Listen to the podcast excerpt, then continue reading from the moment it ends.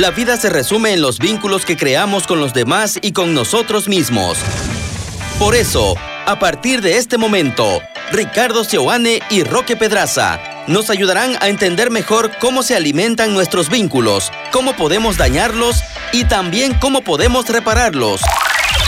Bienvenidos a su programa Pido la Palabra. Pido la Palabra, un lugar para hablar de las relaciones humanas.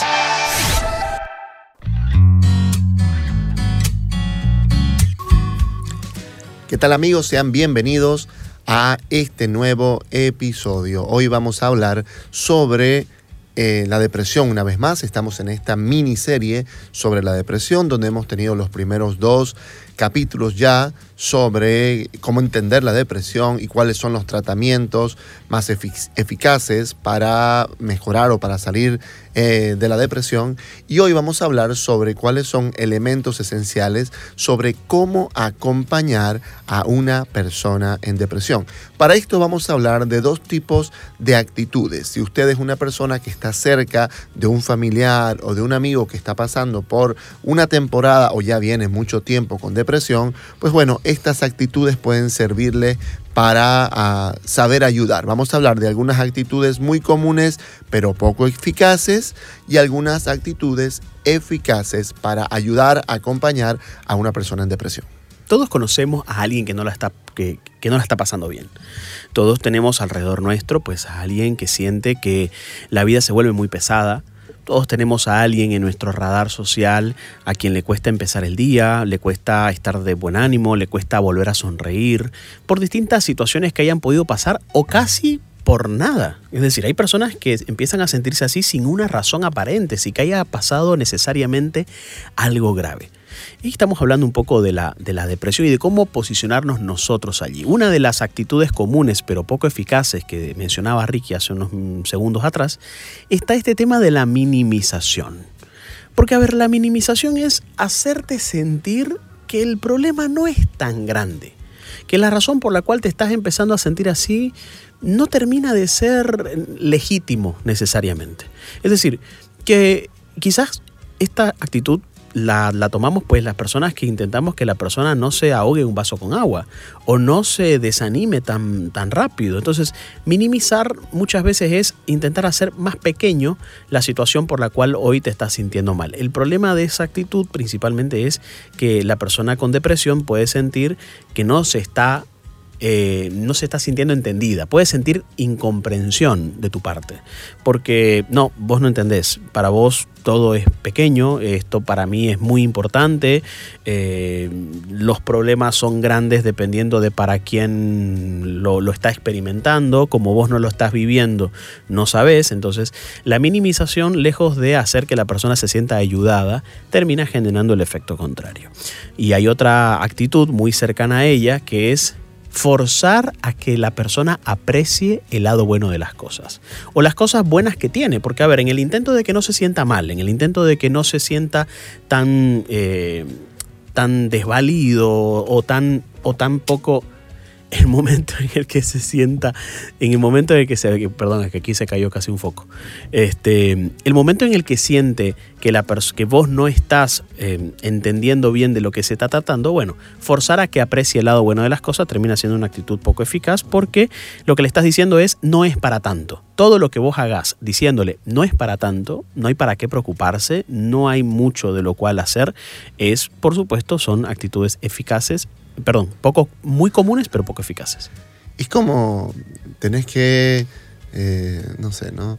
Eh, parecido a esto de las buenas cosas, se me ocurre la persona que dice, eh, hay gente peor. Claro. Hay gente peor, mira cómo esta persona que está peor, más bien vos deberías dar gracias porque, bueno, ¿no?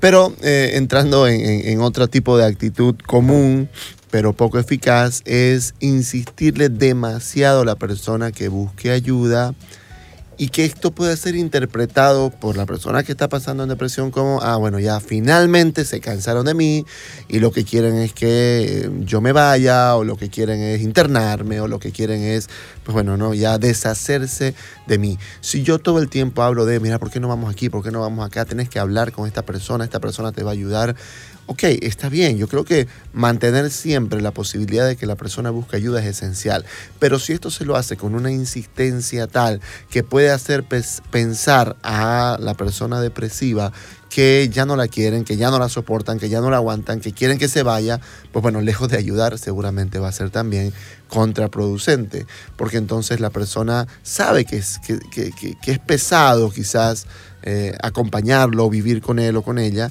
y claro, ahora siente culpa porque entiende de que, de que está siendo demasiado, eh, pues eso, demasiado pesado acompañar, entonces se siente culpable. Otro punto importante sobre eh, actitudes comunes pero poco eficaces es etiquetar a la persona como sos una manipuladora.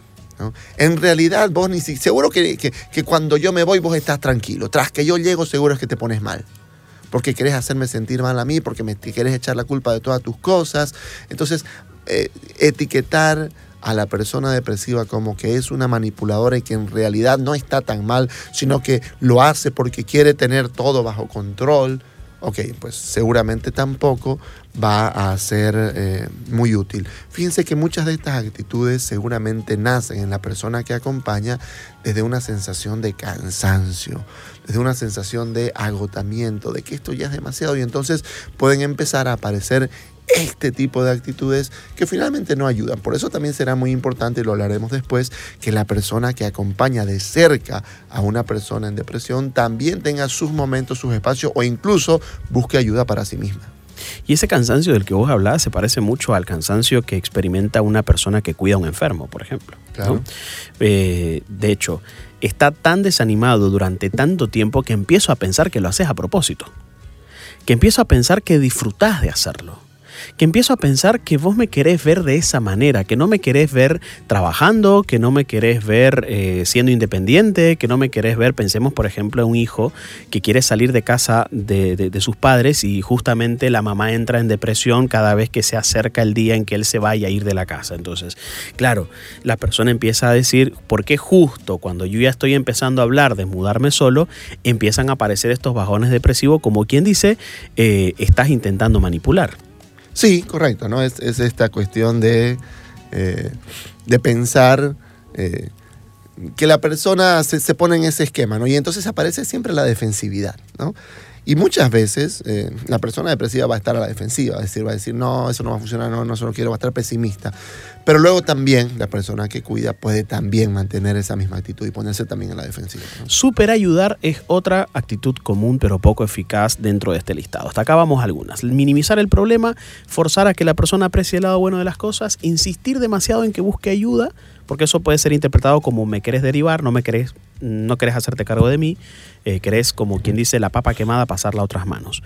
Y tratar a la persona como manipuladora. Super ayudar es una actitud muy común en personas alrededor. Eh, a ver, las personas alrededor de una persona depresiva suele tener algún super ayudador por ahí. Es decir, una persona que hace todo por mí. Al punto en que me hace sentir incapaz de absolutamente todo. Es decir, superayudar es de alguna forma una manera de inhabilitar a la otra persona y hacerle sentir que no va a poder ser capaz de hacer estas cosas por sí mismo. Por supuesto que eh, esto es una actitud muy común porque uno siente que esta persona no puede valerse por sí misma, siente que no puede ser independiente, siente que no puede hacerse cargo de sus propias necesidades y entonces salen eh, buenos samaritanos, salen eh, madres Teresas y padres Teresas de Calcuta, este, haciendo pues gran parte de esa labor basada mucho en la, en la misericordia, en la empatía, pero a niveles tan grandes que es capaz de hacer sentir a la otra persona que por sí sola no sería capaz nunca de hacerlo. Y para terminar esta serie de actitudes comunes pero poco eficaces, vamos a hablar sobre esta actitud de todo el tiempo dar consejos. Todo el tiempo decir vos deberías hacer esto, vos deberías hacer esto otro. Es que, es que ¿sabes por qué estás así? Porque todavía pues no estás comiendo este, esta comida que yo te dije, que me han dicho que si lo comes esta piña hervida y, y, si la, si la entonces, y no la estás comiendo, ¿no? entonces, cuando aparecen estos consejos y que el otro no los sigue, claro, todo el tiempo eh, está esta cuestión, es una manera de minimizar de alguna manera, es como pensar que todo se va a resolver porque vos tenés que hacer esto o esto otro o este puntito de acá o esto de acá. Y claro, eh, entonces la posición termina siendo de la persona en depresión, termina siendo, ok, ¿no? Eh, ya no escucho. ¿no? Si todo el tiempo me dicen cosas, y a veces es posible que la persona sí, a ver, voy a hacer lo que me decís, pero claro, no es tan sencillo muchas veces. O sea, hacer una cosa o deberías hacer esto, deberías hacer lo otro, no termina muchas veces eh, eh, promoviendo demasiada salud. Y entonces, claro, ya los consejos no se aceptan, se rechazan y la persona que ayuda dice, pucha, no, o sea, vos no me haces caso en nada, yo aquí trato de hacer todo y solamente te pido que hagas una cosa, ponete de pie y haz ejercicio, te he dicho. Y entonces se empieza a desarrollar un muy mal ambiente entre estas personas. Lo que pasa es que dar un consejo no es, no es tan sencillo. O sea, por ejemplo, una de las cosas que uno tiene que entender es que eh, a la hora de dar un consejo uno tiene que obedecer a un timing. Eh, muchos consejos buenos en timings en timings incorrectos no terminan generando en lo absoluto nada. Porque si yo le doy a una persona un consejo en un momento muy prematuro de la conversación, rápidamente la persona va a sentir, vos crees que es muy fácil. ¿Vos crees que es tan solo salir a caminar dos veces a la semana o una vez al día eh, alrededor de la, de la cuadra y yo me voy a sentir mejor? Vos lo estás simplificando, lo estás reduciendo, no entendés realmente lo que a mí me está pasando. Y aunque ese consejo puede ser útil, dicho de una mala forma y en un mal momento, puede ser contraproducente justamente porque va aglutinando el conjunto de deberías que la persona ya de por sí tiene en su mente. La persona depresiva sabe que debería levantarse más temprano, sabe que debería empezar el día con más ganas, sabe que debería ser más productivo, sabe que debería estar mejor, sabe que debería socializar más.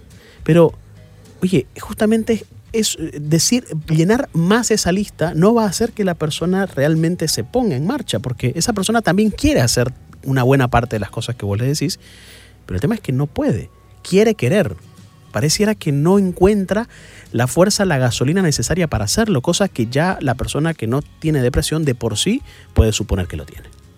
Y me, hace acuerdo a, tantas mamás que escuchan un problema de sus hijos y lo único y lo primero que comienzan a hacer es justamente el deberías, ¿no? O sea, se me, vino a la mente de cuándo tan, y por qué justo los consejos no funcionan en determinados momentos y en determinadas circunstancias. Entonces, eh, por eso es que es mucho mejor que la persona mm, que acompaña y que ayuda sepa cuál es el tratamiento mejor, ¿no?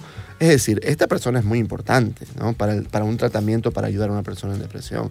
Entonces, que esta persona esté muy inmiscuida en cuál es la forma real de ayudar, ok, bueno, entonces ya la persona empieza a dar los consejos correctos o empieza a hacer como un checklist y repasar. ¿Tomaste tu medicación? Ok.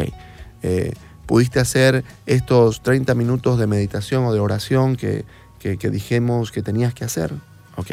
Y entonces ya los consejos empiezan a ser a partir de algo que sabemos que está bien, porque además un profesional nos los ha recomendado, y entonces ya no es simplemente lo que yo creo por lo que me dijo la vecina o lo que me dijo eh, mi hermano que también pasó por depresión, sino es a partir de un tratamiento específico. Vamos con actitudes eficaces. Y cuando hablamos de actitudes eficaces nos referimos a aquellas que no suelen ser muy propias del sentido común, no se nos pueden ocurrir tan automática y naturalmente, pero que pueden ser muy útiles a la hora de acompañar a alguien que está pasando por un proceso de depresión. Eh, la primera actitud es la famosa validación o validar.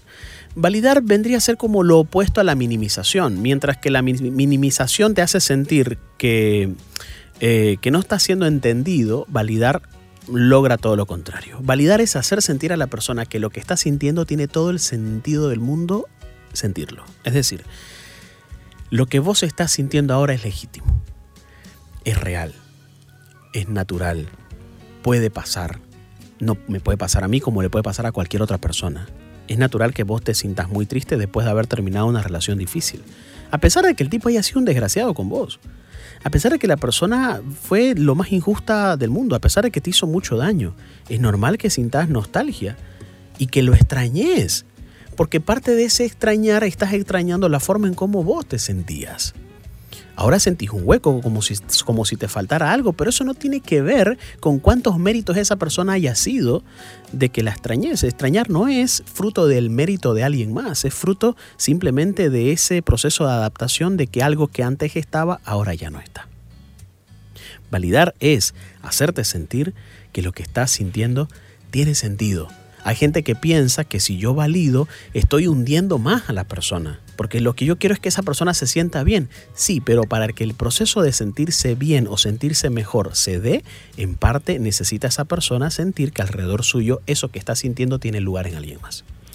Lo contrario de validar es invalidar, ¿no? De alguna manera muchas de las cosas que dijimos anteriormente son invalidantes, pero eh, hablando de, este temor, yo creo que también muchas personas cerca de una persona que está triste está todo el tiempo echando porras, ¿no?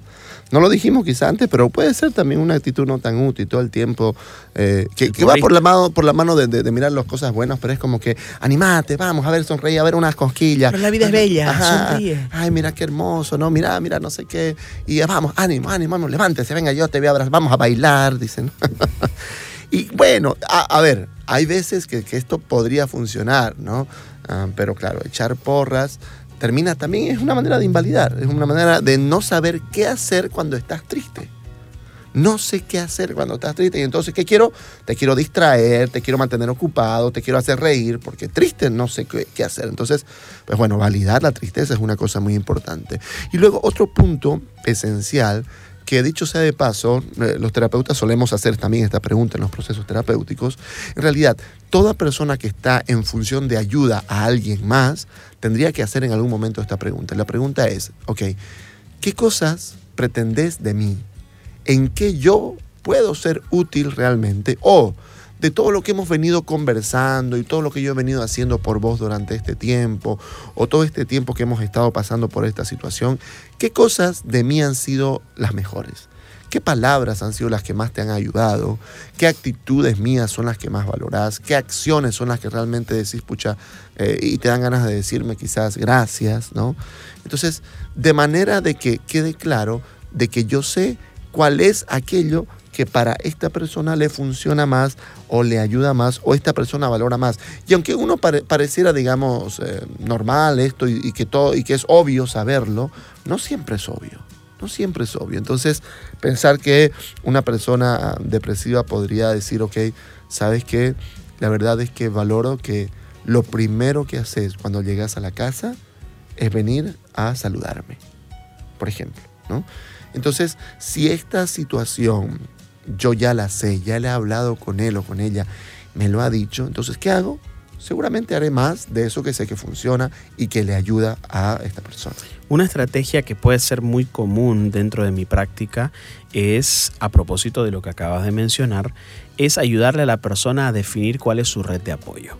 ¿Cuál es su red de apoyo? Y la red de apoyo es el conjunto de personas que esta persona valora y que cree que pueden ser parte de su proceso de recuperación con cierto protagonismo en comparación con el resto. Y cuando yo trabajo este tema de la red de apoyo, voy nombrando persona por persona y la persona me va diciendo, y yo le voy preguntando, ¿qué valoras más de esta persona? Valoro mucho su profundidad con la cual mira las cosas. Creo que lo que más me saco de esta persona es, no sé, su espiritualidad y la forma en cómo me acerca a Dios. O lo que más valoro de esta persona es eh, su sentido del humor. La verdad que me encanta reír con esta persona, cuando salimos la pasamos muy bien y claro, no podés esperar todo de todos. Hay personas que tienen un perfil más un, tipo de ayuda más, más eh, qué sé yo, más, más humorística, otras más espirituales, otras más empáticas o psicológicas o comprensivas, otras más físicas y cariñosas, en fin. Pienso que las personas no podemos sacar la misma agua, perdón, no podemos sacar diferentes agua de la misma fuente. Pero si nos rodeamos de una red de apoyo, si articulamos una red de apoyo basada en perfiles distintos y cosas que yo valoro distintas de cada una de esas personas, probablemente yo empiece a sentirme mejor acompañado.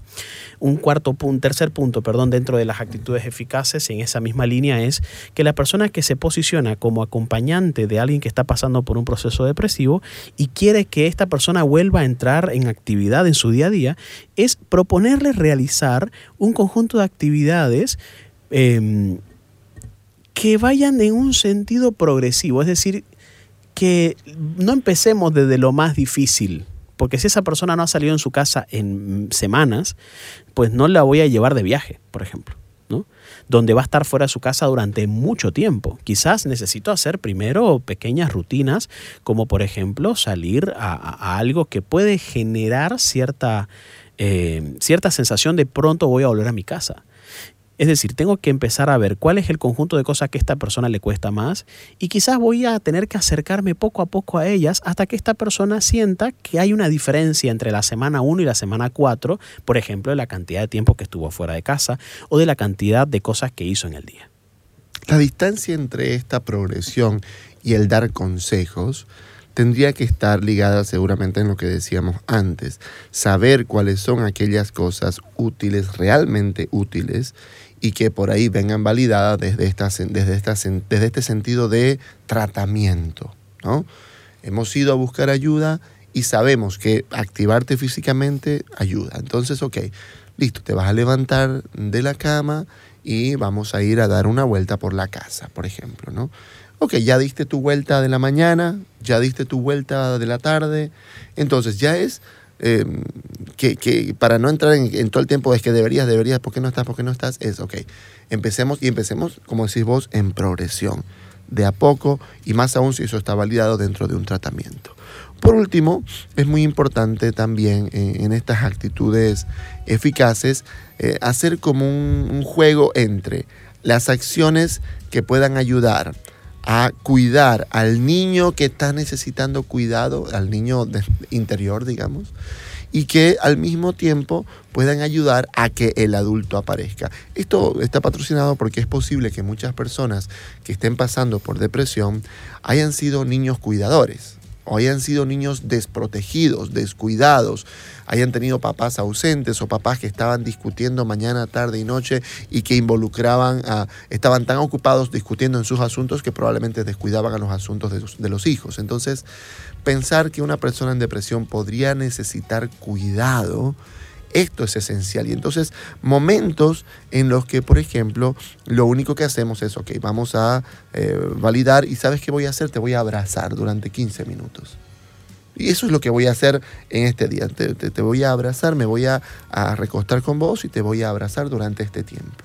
¿no? Entonces, por decir alguna cosa, o eh, vamos a hablar un poco de tu, de tu infancia, vas a contarme más detalles. Yo quiero saber y entonces empezar a hablar de ese lado. Pero luego también es muy importante que, por ejemplo, esta persona empiece a tener ciertas responsabilidades también progresivas dentro, por ejemplo, de la casa. Entonces, pues mira, eh, es necesario de que eh, vos tenés que lavar tu ropa ya no podemos lavártela nosotros. Entonces, esto que es, eh, digamos, una cuestión de valerse por sí mismo, quizás estoy hablando de una persona que está muy depresiva y entonces está, no está pudiendo hacer casi nada, ¿no? Pero entonces que empieza a tener ciertas responsabilidades adultas a partir también de tener momentos específicos donde puede volver a sentirse quizás niño, pero esta vez un niño que sí, querí, que sí es querido que sí es cuidado, que sí están atentos y lo hacemos explícito.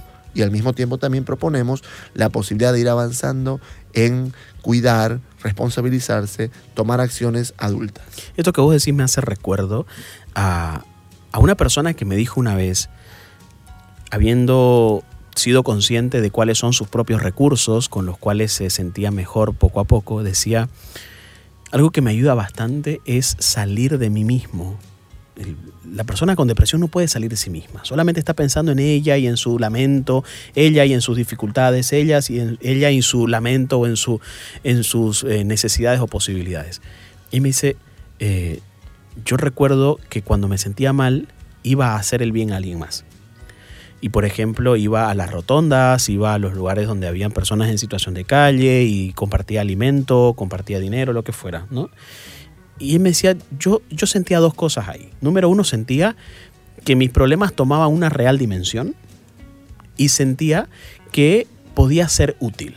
Sentirme útil y sentir que mis problemas tienen una dimensión real, porque claro, cuando uno ve miserias más grandes que las de uno, las de uno empiezan a tener mejor dimensión, no se sobredimensionan demasiado, que no es lo mismo que decir no es para tanto, ¿no? Eh, eh, fíjate que es interesante porque quizás sí quiero decirte que no es para tanto, pero decirte que no es para tanto no hace que vos te sientas mejor.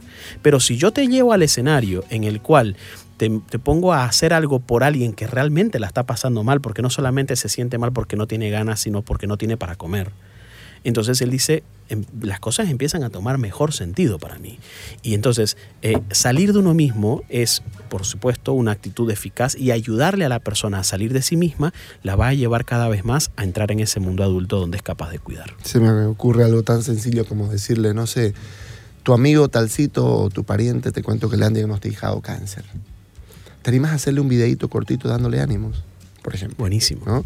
Algo que es sencillo, que no implica quizás ni siquiera levantarse de la cama. Ni pero, claro, pero es como que tu palabra también puede ser útil. También vos podés dar ánimo a alguien más, por decir algo así concreto y corto. Pues bueno, estos han sido actitudes comunes, pero no tan eficaces, y actitudes quizás menos comunes, pero eficaces para acompañar a una persona que está en depresión. Que Dios los bendiga. Chao amigos.